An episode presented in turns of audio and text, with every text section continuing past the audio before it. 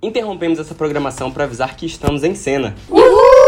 Sejam bem-vindos ao programa de áudio do Mala Dourada, no qual a gente comenta semanalmente os episódios das principais séries em exibição na televisão. Estamos acompanhando a quarta e última temporada de Succession. Hoje vamos falar sobre o antepenúltimo episódio, essa série da HBO e HBO Max que é tão premiada recentemente. Eu sou o apresentador desse Em Cena, tô com vocês semanalmente. Meu nome é Felipe Leão e quem também tá comigo semanalmente é o meu chefinho Rafael Mendes. Tudo bem, pessoal? Que prazer imenso estar aqui para comentar esse episódio. Queria dizer que Steve Roy perdeu de novo, mas estou do lado dela hoje. Ela não merece o que está acontecendo com ela. Tem gente do lado da Steve Roy e tem gente do lado de Tom, né? Ana Júlia, que é minha queridíssima para comentar hoje também. Não, calma. Não é assim. Só que, poxa, como que você vai abandonar depois de quatro temporadas apoiando? A gente não solta a mão assim tão fácil, sabe? Não é que ele esteja certo, mas ele tem os seus motivos. Parece os fãs do Johnny Depp falando igualzinho. Apaga. E quem também está aqui para comentar é minha amiga Isabela Dalla. Do lado de Steve Roy, obviamente. Ela perdeu, mas ela não me perdeu, tá entendendo? Ela sempre me terá. E por último, mas não menos importante, a queridíssima Júlia de Castro. Oi, queridos. É muito bom estar de volta. Fiquei aí umas semanas longe. Ai, que saudade dessas segundas-feiras, olha. E o nome desse oitavo episódio é A América Decide. Bem, como o nome do episódio já diz, esse episódio ele se inicia informando pra gente que são os dias das eleições e estão todos muito nervosos com a repercussão da cobertura da ETN, porque é o primeiro momento que eles não têm o Logan Roy para comandar esse evento tão importante que acontece de 4 em 4 anos, né? E uma das primeiras conversas do episódio é entre o Tony e o Greg conversando sobre a festa da noite anterior, a festa pré-eleitoral. E o Greg informa que ele acompanhou um pouco a equipe do Madison em uma outra festinha mais particular e acaba questionando ao Tom se ele sabe sobre a proximidade da Shiv com o Madison. O Tom percebe o que o Greg quer dizer, mas ele desconversa também, até por uma questão de que eles estavam com planos diferentes, né? E a gente passa a acompanhar também a equipe que vai fazer essa cobertura da ETN, essa cobertura eleitoral, principalmente um personagem muito importante que é o Darwin. Ele já informa para os irmãos que o Daniel Jimenez, ele vence na boca de urna. E isso faz com que a Shiv automaticamente já ligue para o Madison informando isso e fala também sobre discutir um pouco sobre as questões dos números da Gojo, aquelas questões polêmicas envolvendo números da Índia. E a Shiv quer logo tornar isso público, tentar se retratar, mas o Madison quer esconder um pouco isso. E logo em seguida, a Shiv liga pro Nate também para formar essa trinca de comunicação entre ela, o Madison e o próprio Nate, para eles conseguirem juntos ter sucesso após a aquisição e após uma possível candidatura do Remand.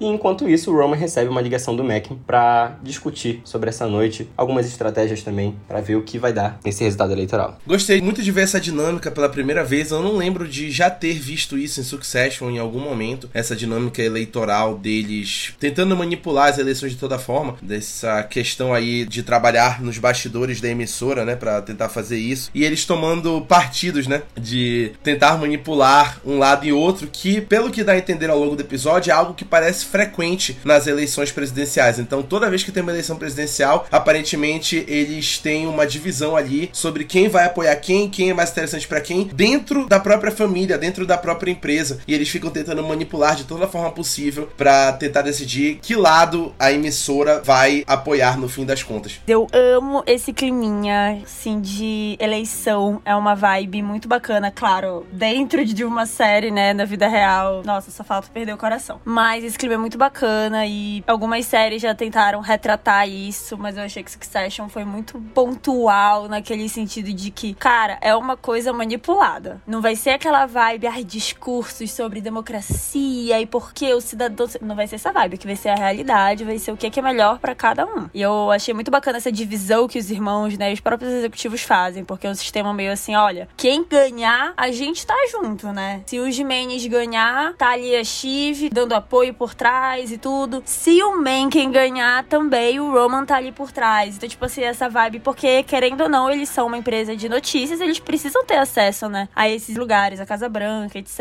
Então, até aí, né, vamos deixar bem claro, até aí não vi nada de errado nesse episódio, moralmente falando. Amei até aí. Eu quero começar falando sobre como, sem brincadeira agora, Tom Greg, né, essa dinâmica deles já tinha uns episódios que não tava. Não, é sério, o Felipe já tá rindo, mas é porque realmente eu percebi assistindo o episódio que tinha sido apagada. Logo no começo da temporada, tava bem forte, mas eu acho que nos últimos episódios eu não vi mais tanto. Eu acho que foi se perdendo. Era uma dinâmica que eu gostava muito. Obviamente, todo mundo sabe aqui que eu sou fã, mas não sei, está perdendo o sabor pra mim, não sei se é porque, em contrapartida, o Tom e a Shiv estão assim, malucos, gente, maluco. Toda a cena deles, assim, eu fico tremendo.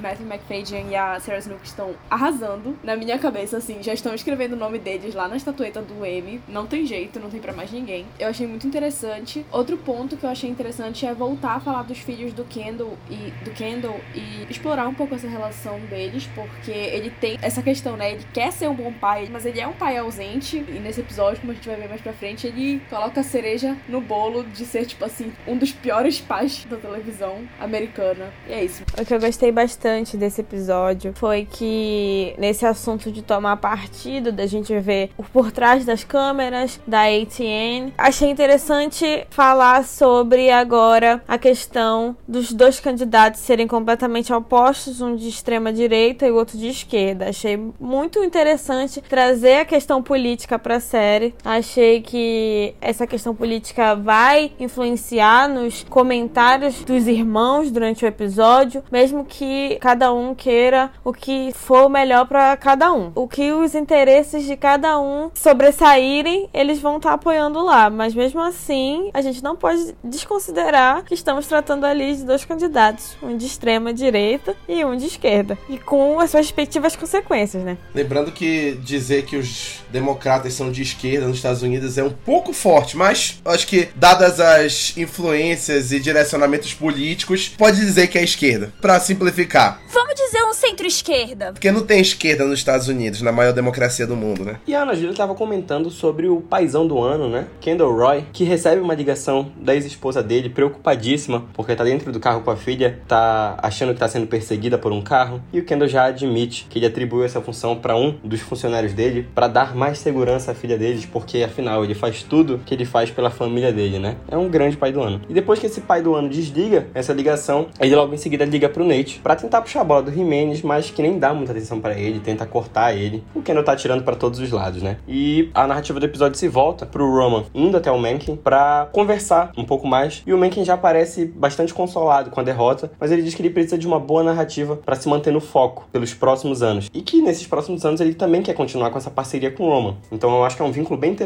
que a gente tem nascendo aí que a gente vê mais pra frente o quanto pode incomodar entre a relação dos irmãos. E o episódio retorna para a sede da ATN e o Tom tá bem nervoso ali e aí volta a ter essa relação Tom e Greg que a gente tava falando, que ele ordena que o Greg pegue um café para ele, tarefas desse tipo, e o Greg tem um, uma mini revolta ali, dizendo que ele não é mais esse tipo de funcionário, que ele não tem mais que fazer isso, mas o Tom fica insistindo e o Greg acaba cedendo, né? Aqueles momentos típicos deles. Momento hilário, né? Connor liga pro Tom também indignado, o Tom tá vivendo todo esse caos e recebe mais essa ligação falando que tem uma equipe de filmagem na casa dele, mas que não tá sendo nada transmitido. Ele também diz que não quer ser boicotado pela ATN, que ele quer ser transmitido, ele quer ser falado pelos noticiários da ATN. Depois dessa ligação, ele acaba conversando com o pessoal da equipe eleitoral dele, que tem expectativas de que ele ganhe em Kentucky. E logo o noticiário já diz que aquela vitória não é do Conor, é um outro candidato que ganhou em Kentucky, o que o deixa abalado. O Conor é uma piada, né? Como é que ele acha que ele vai ganhar em algum estado? Pelo amor de Deus. Ele é muito iludido, esse rapaz. Ai, gente, mas eu não canso de falar sobre o melhor plot twist. A única pessoa que vai ter um final feliz dentro da sua realidade é o Conor. Casado, tá? Lá vou eu me adiantar de novo aqui no roteiro do Felipe, tadinho. Se deu bem. O único que vai ter final feliz em Succession não tem jeito é o Conor Roy. E não tá errado. Imagine ser a Ana Júlia, notar que vai se adiantar no roteiro e ao invés de não se adiantar, ainda assim se adiantar. Como seria se ela simplesmente tomasse uma decisão diferente? Não,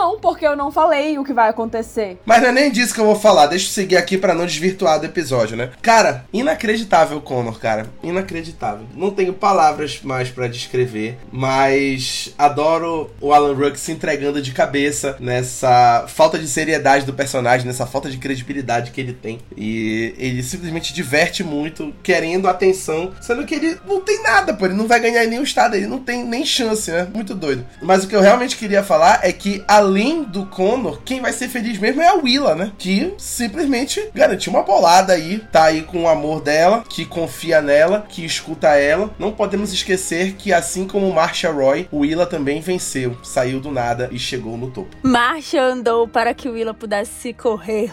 Gente, eu não sei porque que vocês gostam tanto do Conor, assim, vocês acham que ele não tem credibilidade. Ele não ganhou no estado, mas ele ganhou 1% pelo menos, cara. Isso já é bastante. Assim, é uma ilusão que eu admiro, sendo bem sincera, assim. Ele tá na realidade e ao mesmo tempo tá no mundo dele. Não querendo me adiantar no roteiro, claro, mas assim, o Conor pra mim, ele é assim, não sei nem o que dizer o que, que ele é pra mim. Eu sei que ele é muito pra mim e todo mundo sempre comenta, porque ele é assim, gente, ele tem o pé na realidade. Ele gosta de estar na realidade? Não, mas ele tem o pezinho nela. E eu amei o Tom tendo assim um ataque nervoso ali no meio da situação. Tá sendo a minha religião. Eu preciso demais, assim, o Tom completamente passando mal. Gente, realidade do Connor só se for paralela, né? Que ele vive no mundinho dele da Willa. Porque toda vez que ele aparece em cena, eu sei que eu vou ouvir a maior barbaridade de uma pessoa bilionária. Como se fosse a coisa mais normal do mundo. Eu não sei, o cara vive realmente na própria realidade. Toda vez que ele aparece, a gente tem uma cena de The Office. Mais uma cena de The Office. E o roteiro desse episódio, ele começa a mostrar pra gente a importância desses bastidores da cobertura eleitoral. Então a equipe da ATN ela acaba levando várias ocorrências de eleitores do Jimenez para que o Tom possa usar algum desses acontecimentos para tentar difamar o candidato. E em meio a todo esse clima tenso, existe um episódio ali de uma tela de touchscreen que está falhando e que está prejudicando a transmissão do noticiário. Tudo isso transforma um cenário muito caótico ali na ATN, que indica bem assim a falta que o Logan faz naquele local. Entre essas várias ocorrências que estão acontecendo em todos os Estados Unidos, aconteceu um incêndio na sessão eleitoral de Milwaukee, o que impossibilitou a contagem total de votos no Wisconsin. E isso provocou um pouco de debate, principalmente entre Roman e Shiv, porque isso poderia favorecer um dos dois candidatos, sendo que nós sabemos que eles estão torcendo por candidatos opostos. Eles acabam defendendo seus candidatos, e em meio a tudo isso, os irmãos descem para o salão da ATN, o que incomoda muito o Tom, porque ele não quer que tenha ninguém ali, ele quer esse espaço para ele. Pela regra também que o Logan estabeleceu ao longo desses anos, que ele não queria que ninguém descesse e ficasse influenciando a redação no meio da cobertura eleitoral. Então ele pede para que o Greg remova eles dali, mas a Shiv interrompe essa atitude do Greg e pede para conversar a sós com o Tom. Acaba pedindo desculpa pela noite anterior, pela aquela discussão que a gente viu no final do sétimo episódio, mas que não surte muito efeito no Tom. Ele retruca, dizendo que ela tá fazendo isso é, por conta do Madison, todo esse jogo dela. E eles iniciam uma discussão e no meio disso a Shiv admite que ela tá grávida.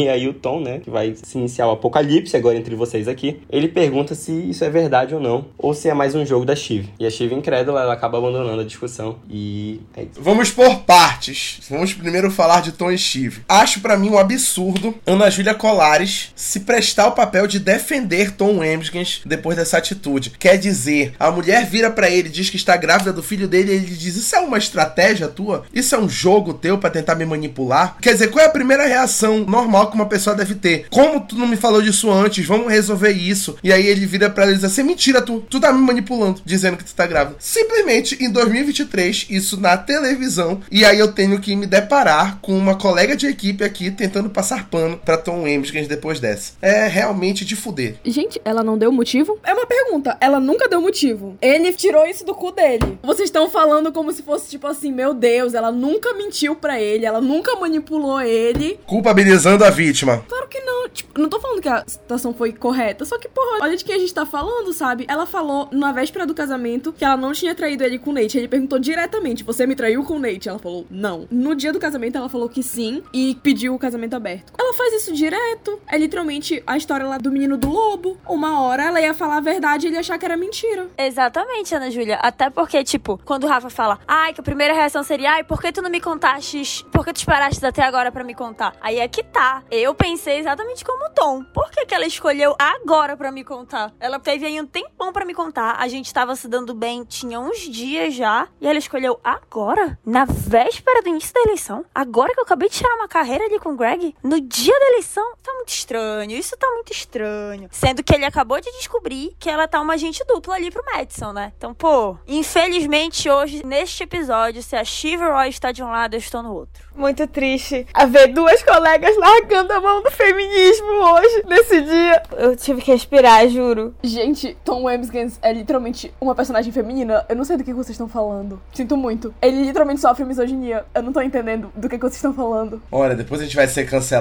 ninguém vai saber por quê. Como é que ele estava se dando bem que o homem, um homem me vira e fala: "Você não deveria ter filhos, você deve, você seria uma péssima mãe". Foda-se, você, como na posição de homem, você nunca fala isso pra uma mulher. Isso foi no episódio passado, Isabela. Troca o disco. Tô nem aí. Esse é o dia seguinte do episódio Ah. passado. Então, eles não, já não estavam se dando tão bem assim. Ela ia ter que contar pra ele uma hora ou outra. Foda-se se ela contou agora ou não pra mim. Mas eu acho que essa foi a pior reação que ele podia ter feito. Ele foi literalmente um babaca. Ele tá sendo um babaca nesses últimos dois dias. Que eu nunca pensei que ele seria. Eu já sabia que ele tinha sido um babaca por ele ter traído ela com o Logan, enfim. Foda-se. Mas ele tá sendo babaca como homem agora. E como até ex-marido dela na situação que ela tá. E o Felipe não falou do ponto que ele colocou a culpa do Logan ter morrido nas costas dela, que eu achei outra grande filha da putagem. Ele foi muito filho da puta nesse episódio. Se eu pudesse, a minha mão iria de encontro na cara dele, que eu acho que é isso que tá faltando pro Tom. Em quase cinco anos de Mala Dourada, eu nunca vi ninguém defender misoginia como Ana Júlia e Júlia estão defendendo hoje. Minha mão estava levantada, Rafael. Você querendo falar de machismo, silenciando uma mulher. Eu sempre reclamei que não tinha muitas mulheres no Mala Dourada. Quer dizer, entraram três de uma vez pra duas virem aqui neste episódio de podcast fazendo isso, ao vivo. Ei, ei, feminismo não é passar a mão pra gente escrota, não. Feminismo não é isso. A gente tem que ir por partes, por exemplo. Esse ponto do Logan, eu concordo. Eu concordo com a Isabela. Eu concordo. Agora, falando especificamente dessa questão da gravidez. Gente, e vou mais. Ela estava sim manipulando ele. Porque ela falou isso no momento que ele não reagiu da forma que ela queria. Porque ele- ela pediu desculpa. Ele não pediu desculpa de volta. Ela usou isso como uma cartada. Então, tipo, foi sim uma manipulação. O momento que ela escolheu pra falar foi. É isso que vocês não estão catando. Mas eu amo a Shiv, gente.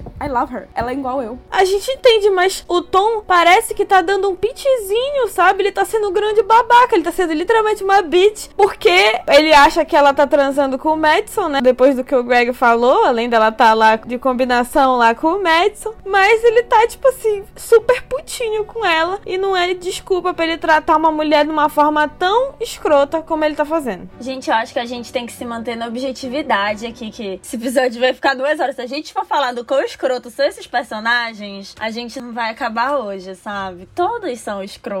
Essa Isabela fazendo tudo isso e no final falando absurdos sobre o Roman Roy no nosso grupo. Eu não consigo, não consigo. Vamos seguir, Felipe, segue aí. Não, mas esse negócio aí, eu concordo com a Ana Júlia. Estou do lado de Ana Júlia, tá? Porque eu acho que os dois são filhos da puta. Eu não acho que a Ana Júlia tá sendo extremista, tipo, ai, vou defender Tom absurdamente. Não é isso. Mas é que, tipo, velho, é quase impossível defender 100% um dos dois. Porque ambos são absurdamente filhos da puta. Absurdamente eles têm como desconfiar um do outro em inúmeras situações que pra mim eles praticamente ficam empatados, sabe? O Tom tem os defeitos dele lá, que são muitos. A Shiv também tem muitos. E eu gosto é mesmo que eles se tratem mal. Isso aí, galera, é um exemplo de como ser um casal saudável, não é mesmo? Shiv e Tom. Mas, galera, eu acho que, assim, é importante a gente destacar ali o papel do Tom nesse dia específico, destacar o papel de uma imprensa, né, da imprensa, da mídia, nas eleições norte-americanas, assim. Alguém gostaria de se voluntariar para brevemente explicar o papel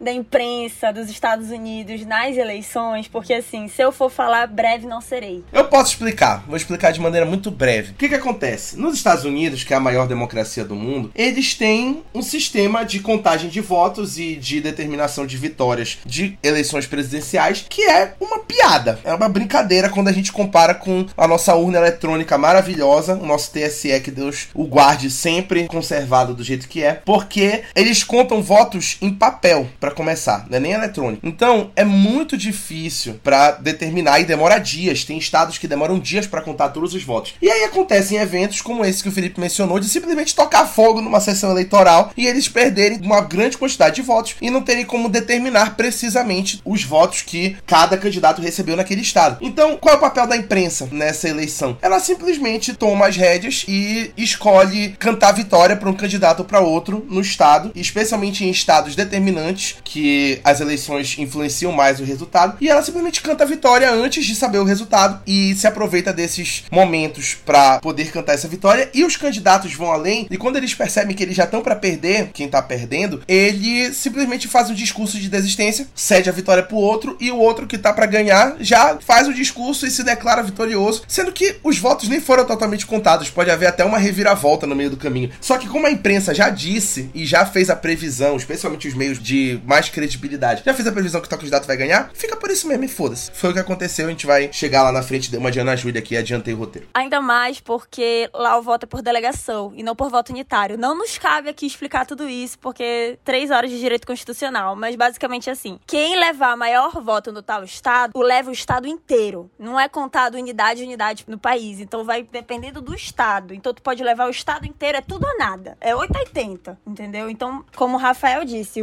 a imprensa tá aí para puxar para um lado ou pro outro. Em cena também é informação. Mas voltando pro entretenimento, e a gente vê no episódio o Connor ligando pro Roman, já em um momento de derrota, né? Perguntando se as propostas que o Mackin fez para ele estão de pé ainda. E o Roman retruca que já é tarde para isso. Numa sala de reunião, os irmãos estão discutindo sobre a situação de Wisconsin, porque o Mackin estava vencendo em Wisconsin, mas nem todos os votos eles tinham sido computados. Tinha tido a questão do incêndio. Então uma grande discussão começa entre os irmãos, entre o Tom, entre o Darwin também, sobre o que a ATN deve apoiar nesse momento. E essa discussão, principalmente, uma proporção bem grande entre o Roman e a Shiv, porque eles têm interesses diferentes. Mas o Roman se adianta, ele desce até a redação da ATN e dá ordens ao âncora, fazendo com que ele tenha um discurso que apoie o validamento do resultado parcial de Wisconsin como se fosse o resultado final, ou seja, em prol do Mencken. E a Shiv, após isso acontecer, o que pegou a Shiv de surpresa, pegou na verdade todos de surpresa, a Shiv leva o Greg para um pequeno cômodo e começa a ameaçar ele caso ele tente ferrar com ela na situação do Madison. Ela faz isso muito impulsionada pelo que ela soube que o Greg saiu na noite anterior com o Madison e possivelmente teve alguma troca ou pode ter ficado sabendo de alguma coisa. Então o Roman chega novamente na sala de reunião e ele fala pro Kendall que ele teve uma conversa com o Mencken e que ele confirmou que ele dará apoio aos irmãos, bloqueando o acordo com a Gojo caso ele seja eleito, o que faz o Roman botar mais pilha no Kendall para ordenar que a ATN anuncie a vitória do Mencken em Wisconsin. Então ele leva isso até o Tom e o Darwin, que não ficam muito felizes com isso, mas eles sugerem que digam que o resultado está pendente, ao invés de confirmar a vitória, para evitar grandes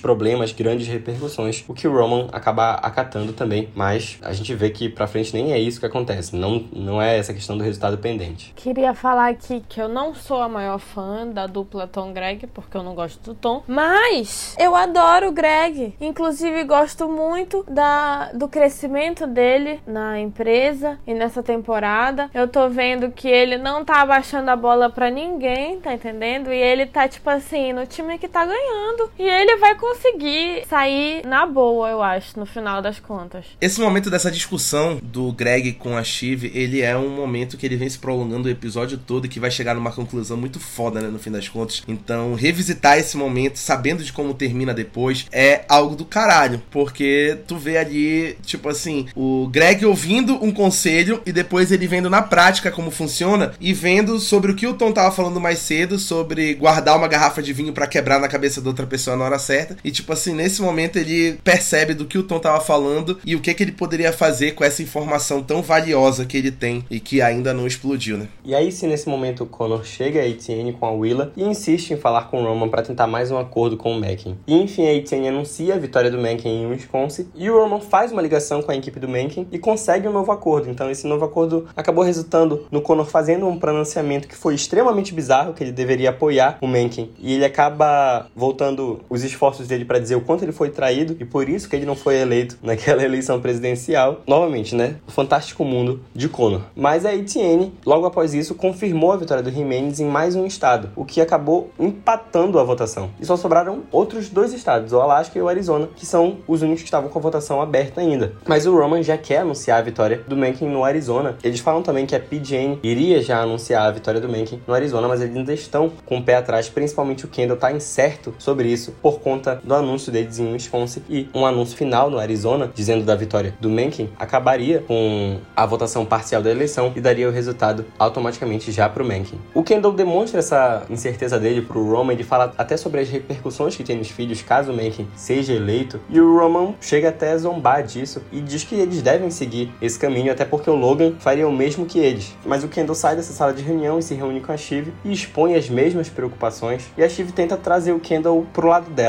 Mas aí o Kendall pede pra irmã ligar pro Nate para que ela tente fazer um acordo com o Jimenez para que ele se mostre ao lado deles para bloquear a aquisição da West Oracle pela Gojo, caso ele seja eleito. E a Shiv vai até um cômodo separado e finge ligar pro Nate, fazendo uma encenação e acaba enganando também o Kendall. Assim, eu não tô brincando, eu realmente gosto muito da Shiv. Ela é uma personagem que eu gosto muito, mas o que foi ela nesse episódio? Tipo, ela não tava pensando. Vocês acham que Shiv pensou nesse episódio? Não pensou. Ela podia ter ligado e falado com o Nate. Ela podia ter falado outra coisa. Mas não foi só nisso. Tudo. A Shiv, ela tava agindo muito impulsivamente nesse episódio, assim, tipo, sério, tadinha. Ela não consegue, ela não consegue vencer. Ela é alérgica a vencer. Eu amei, antes do discurso do Connor, a Willa toda preocupada. Ai, porque o Mencken, ele é um cara escroto, né? Ele é, assim, bem da direita, extrema direita. Aí ela começou a pensar no lado dela, né? Aquela vibe. Ai, mas aí a gente vai ter, né, aqueles nossos cafés da manhã em Veneza e tudo. É aquela vibe. Eu tô fazendo uma coisa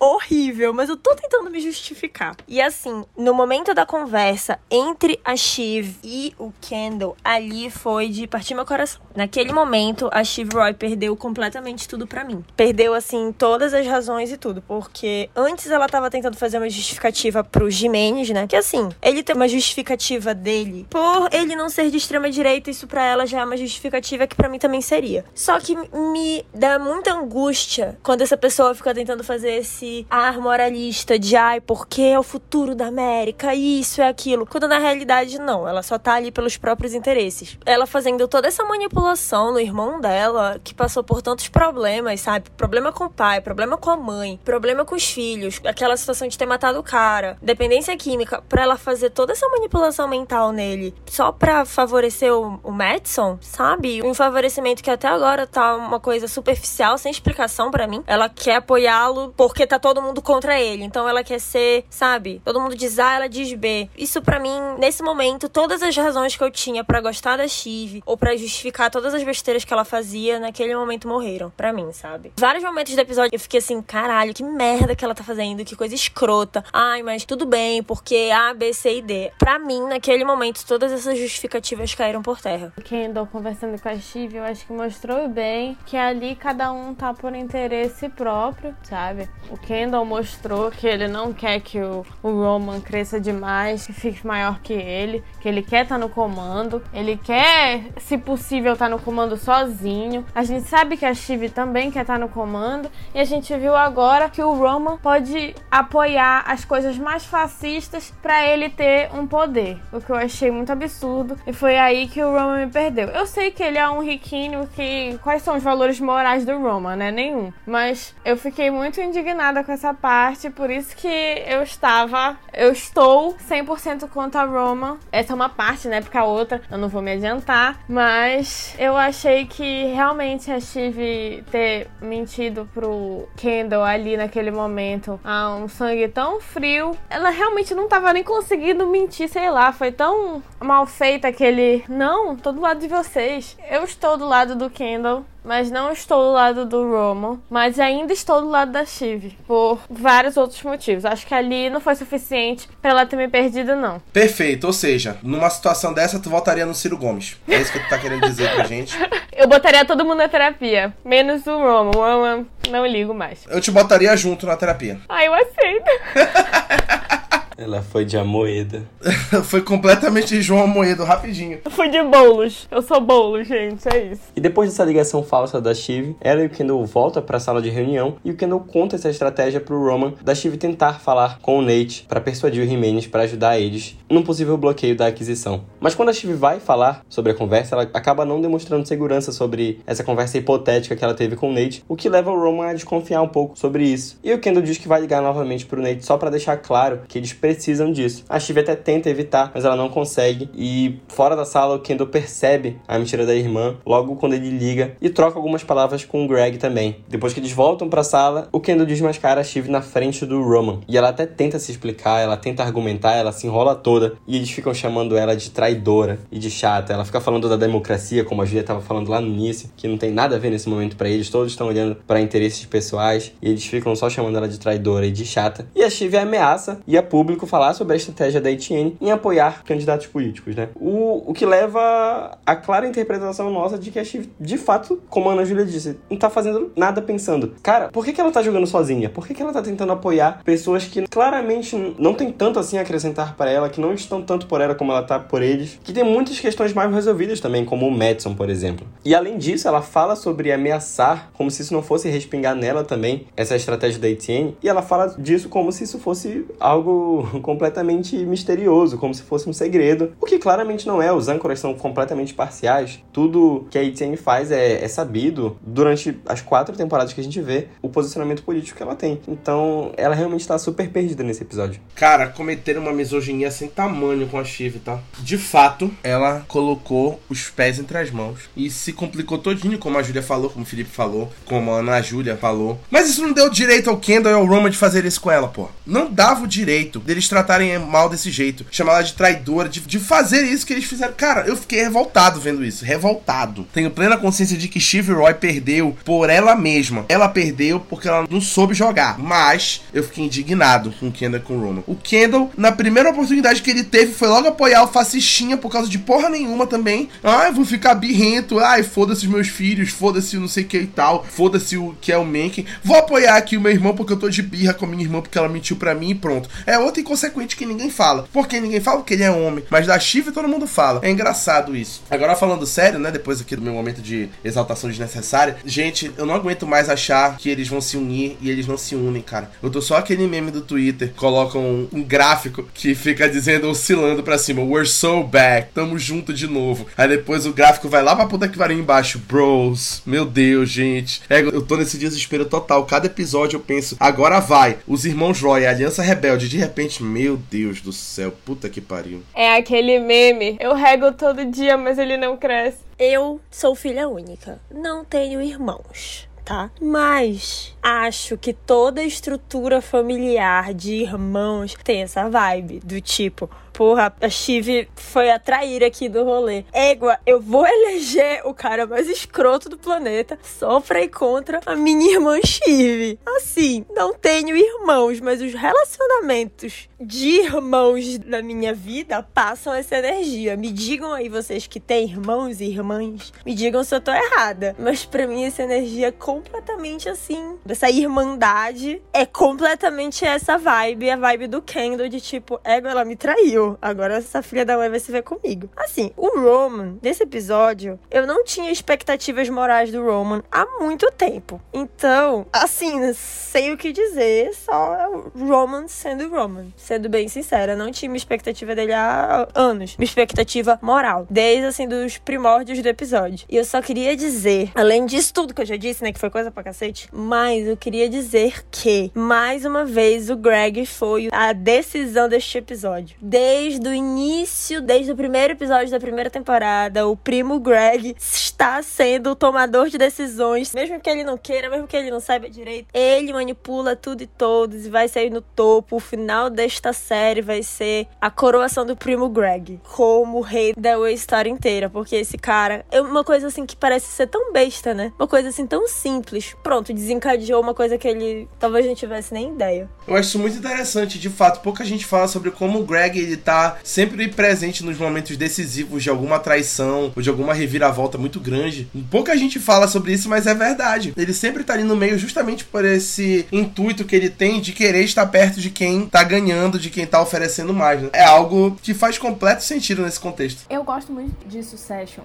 porque eles têm muito assim, tipo, uma atuação corporal nesse caso de olhos, porque eu acho impressionante como pode tá ali gravando. Só naquela viradinha, assim, eles fazem. Não, porque isso não é só teatro, isso também é direção. Dá para entender perfeitamente o que tava acontecendo sem uma fala. O que o Greg e o Kendall estavam falando, o momento que a Shiv percebe que o Kendall sabia, dá para entender tudo e eu sou apaixonada. Eu sou apaixonada por não só o roteiro do sucesso é muito foda, mas pela, pela direção. N nem era, tá vendo? Você está falando. Claro que a atuação dos atores é importante, mas a direção é essencial para fazer funcionar. Yeah. Eu queria completar a minha fala, né? Não ter decepcionado com o Roman, mas ele ter me perdido completamente nesse episódio. Foi da maneira como o Rafael disse, ele tratou a Shiv. Eu acho que o Kendall, ele tomou o partido lá, o contrário da Shiv, tipo assim, porque ai, a irmã dele traiu ele, eu entendo, mas ele não se comportou igual o Roman numa posição tão criança e tão repressora de falar, ai, tu vai começar a ser histérica, vai embora. Não deixar ela falar durante um segundo, tipo, repreendendo ela das maneiras mais machistas que eu já vi. Eu fiquei indignada vendo essa cena, vendo o Roman falando durante a cena inteira. E pior, vendo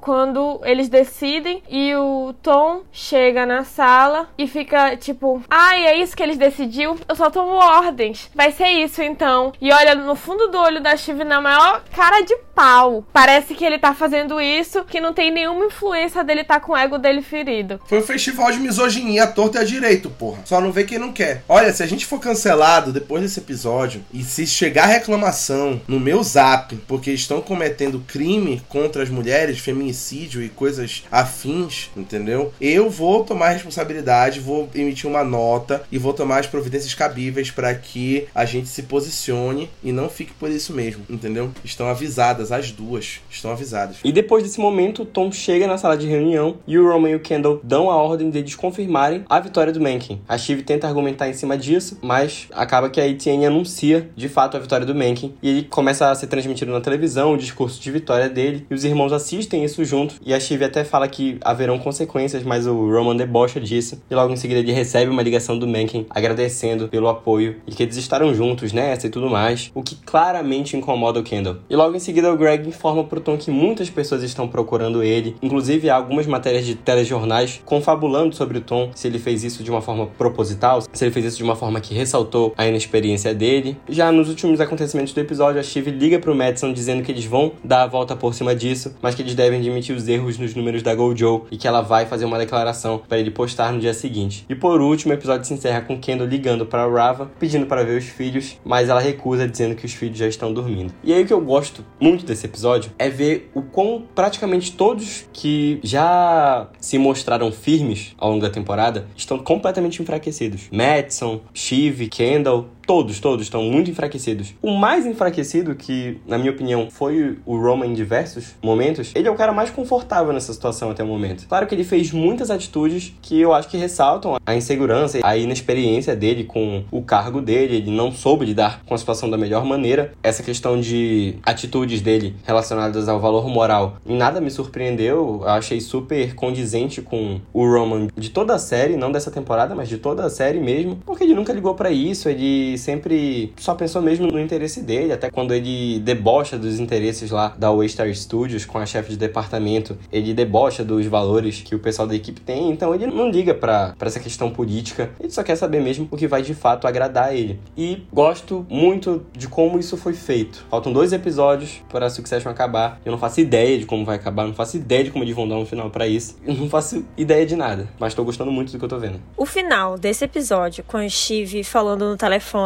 que vai dar a volta por cima, para mim me deu muito aquela vibe do Tom falando pro Kendall. Ai, porque eu já vi o Logan, eu só vejo o Logan ganhar e eu nunca te vi ganhar. Pra mim deu essa impressão pra Chive. Que é tipo assim, Chive, querida, você pode até tentar, mas até esse momento eu ainda não te vi ganhar. Sabe? Hoje você fracassou miseravelmente, inclusive. Ela só fracassa, pô. Ela só fracassa, entendeu? Eu sempre achei Succession, além de muito bem escrita, ela sempre soube pegar coisas da nossa realidade, mastigar e botar muito com nuances, uma coisa assim muito sutil. Claro, a Shiv nesse episódio foi tratada com uma misoginia absurda. Só que Eu ainda não sei dizer se essa misoginia foi escrita propositalmente para ser mais uma, ai, mais uma nuance de como é ser uma mulher dentro desses espaços, né? Muitas vezes sendo a única mulher dentro desses espaços, sempre sendo vista como ai, a histérica, isso e aquilo. Ou se de fato os escritores que são pessoas, né, podem errar, que têm suas parcialidades, né, agem com o machismo, com o patriarcado estrutural, assim como o racismo estrutural, etc. Então, esse episódio foi algo que eu não soube distinguir se foi uma misoginia intencional ou se foi uma misoginia que, ai, sempre, né, a mulher que está no poder, que não consegue se manter estável e aí acaba surtando, né, que nem fizeram com a Daenerys Targaryen. Não sei dizer. Eu acho que isso que Session é muito cuidadosa para tomar esse tipo de deslize, sei lá. Foi o um episódio com grandes misoginias, eu fiquei mal pela Steve em alguns momentos, mas novamente, assim, a partir do momento que ela fez aquilo com o irmão, eu não consegui mais tomar partido dela. E como o Felipe falou, faltam dois episódios, também não faço ideia de como vai terminar. Queria a união desses irmãos, mas eu acho que é a coisa, assim, menos provável que vá acontecer.